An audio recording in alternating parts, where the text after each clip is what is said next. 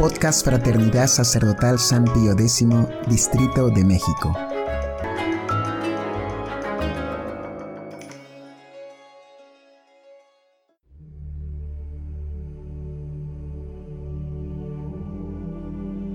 Hojita de fe número 45. Vida de Santa María Goretti, mártir de la pureza.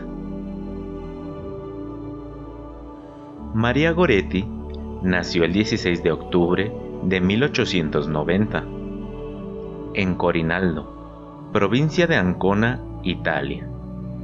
Era hija de Luigi Goretti y de Asunta Carlini, siendo la tercera de siete hijos de una familia pobre en bienes terrenales, pero rica en fe y virtudes, cultivadas por medio de la oración en común, del rosario diario y de la misa y comunión cada domingo.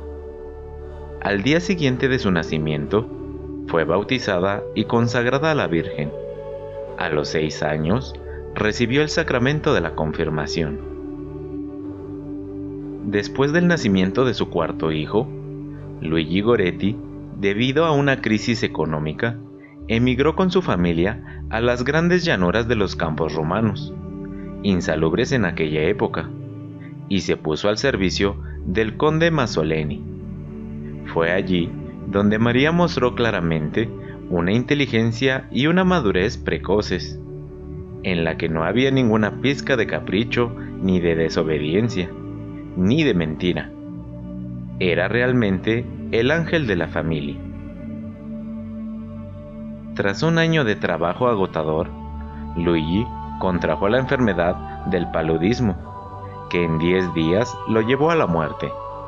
Por este motivo, Asunta tuvo que ponerse a trabajar, dejando la casa a cargo de los hijos mayores. María lloraba a menudo la muerte de su padre y aprovechaba cualquier ocasión para rezar ante su tumba, pidiendo a Dios que le concediese a su padre la gloria del cielo. A pesar de sus quehaceres, María siguió asistiendo a sus cursos de catecismo. Posteriormente, su madre contó que el rosario le resultaba necesario. De hecho, siempre lo llevaba enrollado alrededor de la muñeca, así como la contemplación del crucifijo, que fue para María la fuente en que se alimentaba de un intenso amor a Dios y un profundo horror al pecado. 1 amor intenso al Señor. María, desde muy chica, anhelaba recibir la Sagrada Eucaristía. Según era costumbre de la época, debía esperar hasta los 11 años. Su madre, ante los pedidos insistentes que le dirigía María para prepararse a la primera comunión, le contestaba que carecía de dinero para comprarle el vestido, los zapatos y el velo, y que no podía dejarle tomar la comunión como una pequeña ignorante. Mas finalmente, con la ayuda de una persona del pueblo, pudo acabar su preparación, y todo el pueblo le proporcionó la ropa de comunión. De esta manera, recibió la comunión el 29 de mayo de 1902. La comunión constante acrecentó en ella el amor por la pureza, y la animó a tomar la resolución de conservar esa angélica virtud a toda costa. Y efectivamente, esta es la virtud que Dios vendría a pedirle en holocausto. 2. Pureza eterna. Al entrar al servicio del conde Masoleni, Luigi Goretti se había asociado con Giovanni Serenelli y su hijo Alessandro, joven robusto de 19 años, grosero y vicioso, al que gustaba leer libros indecentes y empapelar su habitación con imágenes obscenas. Las dos familias vivían en apartamentos separados, pero tenían la cocina en común. Luigi se arrepintió enseguida de aquella unión con los Serenelli por el peligro que representaba para sus hijos, y en su lecho de muerte no dejaba de decirle a su esposa, Asunta regresa a Corinaldo. Pero por desgracia, Asunta estaba endeudada y comprometida con un contrato de arrendamiento. Desde la muerte de su marido, Asunta siempre estaba en el campo, sin tiempo siquiera para ocuparse de la casa, ni de la instrucción religiosa de los más pequeños. María se encargaba de todo en la medida de lo posible. Alessandro, a quien le gustaba María, y aprovechando este estado de cosas, comenzó a hacer proposiciones deshonestas a la inocente niña, que al principio no entendía nada, mas luego al adivinar las intenciones perversas del muchacho, la joven se mantuvo sobre aviso y supo rechazar tanto la adulación como las amenazas. Suplicaba a su madre que no la dejara sola en casa, pero no se atrevía a explicarle claramente las causas de su pánico, pues Alessandro la había amenazado. Si le cuentas algo a tu madre, te mato.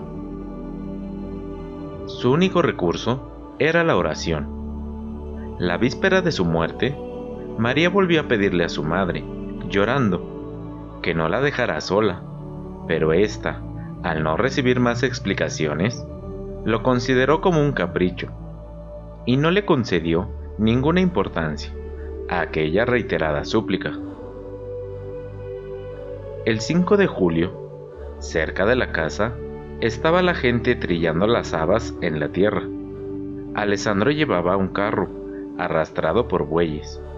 Lo hacía girar una y otra vez sobre las habas, extendidas en el suelo.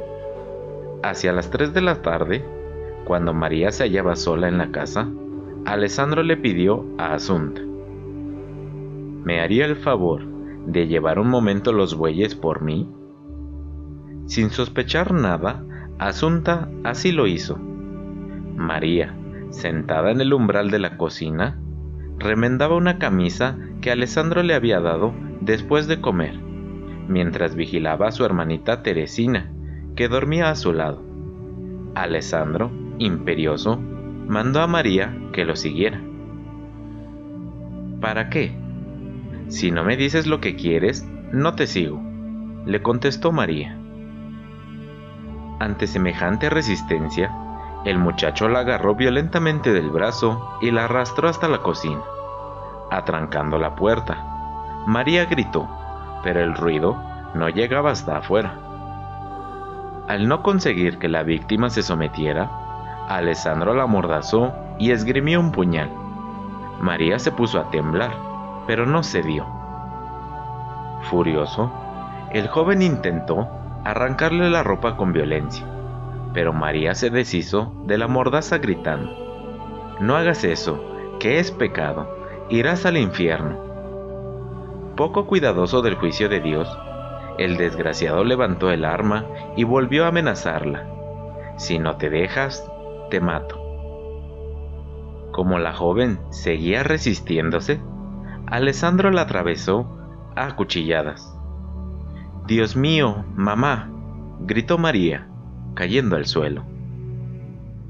Creyéndola muerta, el asesino tiró el cuchillo y abrió la puerta para huir, pero al oírla gemir de nuevo, volvió sobre sus pasos, recogió el arma y la traspasó otra vez de parte a parte. Luego subió a encerrarse en su habitación. María recibió 14 heridas graves y quedó inconsciente cuando la gente, al grito de Teresina, que despertó asustada por el ruido, acudió al lugar, se encontró con el horrible espectáculo de María, ya consciente de nuevo, en medio de un charco de sangre. Mamá, gemía María, es Alessandro, que quería hacerme daño. Enseguida se llamó al médico y a los guardias, que llegaron a tiempo de impedir que los vecinos, muy excitados, diesen muerte a Alessandro. 3. El sufrimiento redentor. Al llegar al hospital, los médicos se sorprendieron de que la niña no hubiese sucumbido a sus heridas, pues había sido alcanzado el pericardio el corazón, el pulmón izquierdo, el diafragma y el intestino.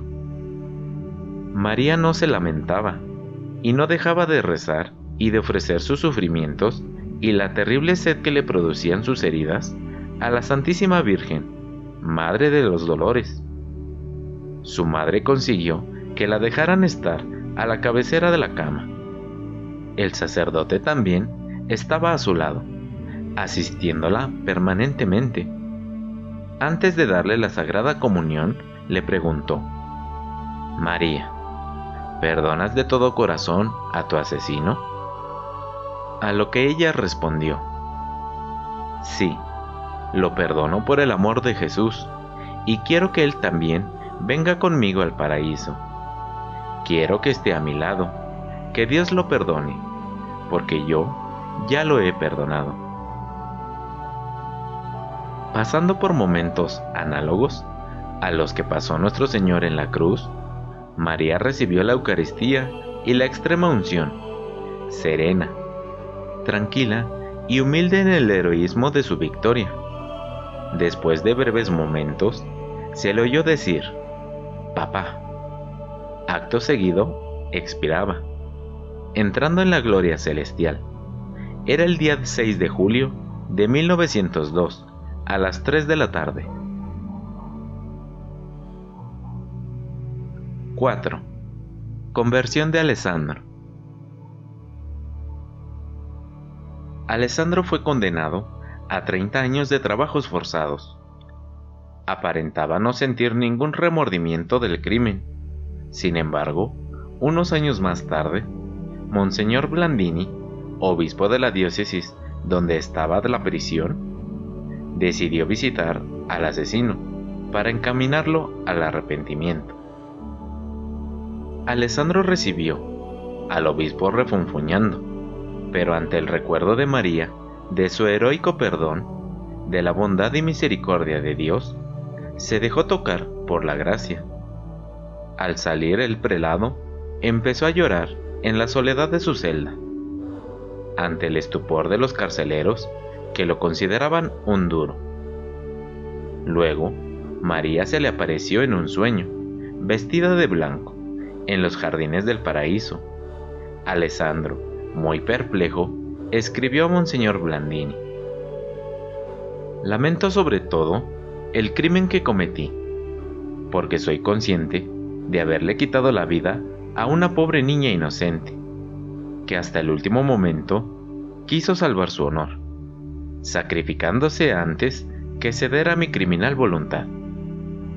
Pido perdón a Dios públicamente y a la pobre familia por el enorme crimen que cometí. Confío obtener también yo el perdón, como tantos otros en la tierra. Su sincero arrepentimiento y su buena conducta en el penal le devolvieron la libertad cuatro años antes de que expirase la pena. Después se retiró a un convento de capuchinos, en el que ocupó el puesto de hortelano, mostrando una conducta ejemplar, y fue admitido en la Orden Tercera de San Francisco. Gracias a su buena disposición, Alessandro fue llamado como testigo en el proceso de beatificación de María. Resultó muy delicado y penoso para él, pero confesó lo siguiente. Debo reparar y hacer todo lo que esté a mi alcance para su glorificación. Toda la culpa es mía. Me dejé llevar por la brutal pasión. Ella es una santa, una verdadera mártir. Es una de las primeras en el paraíso, después de lo que tuvo que sufrir por mi causa. En la Navidad de 1937, Alessandro se dirigió a Corinaldo, lugar donde Asunta Goretti se había retirado con sus hijos. Lo hizo simplemente para reparar y pedir el perdón a la madre de su víctima. Nada más llegar ante ella, le preguntó llorando. Asunta, ¿puede perdonarme? Sí, te perdono, fue la respuesta de la madre. ¿Cómo no voy a perdonarte yo? Y ese mismo día de Navidad, los habitantes de Corinaldo pudieron ver, sorprendidos y emocionados, cómo se acercaban a la mesa de la Eucaristía, uno junto al otro, Asunta y Alessandro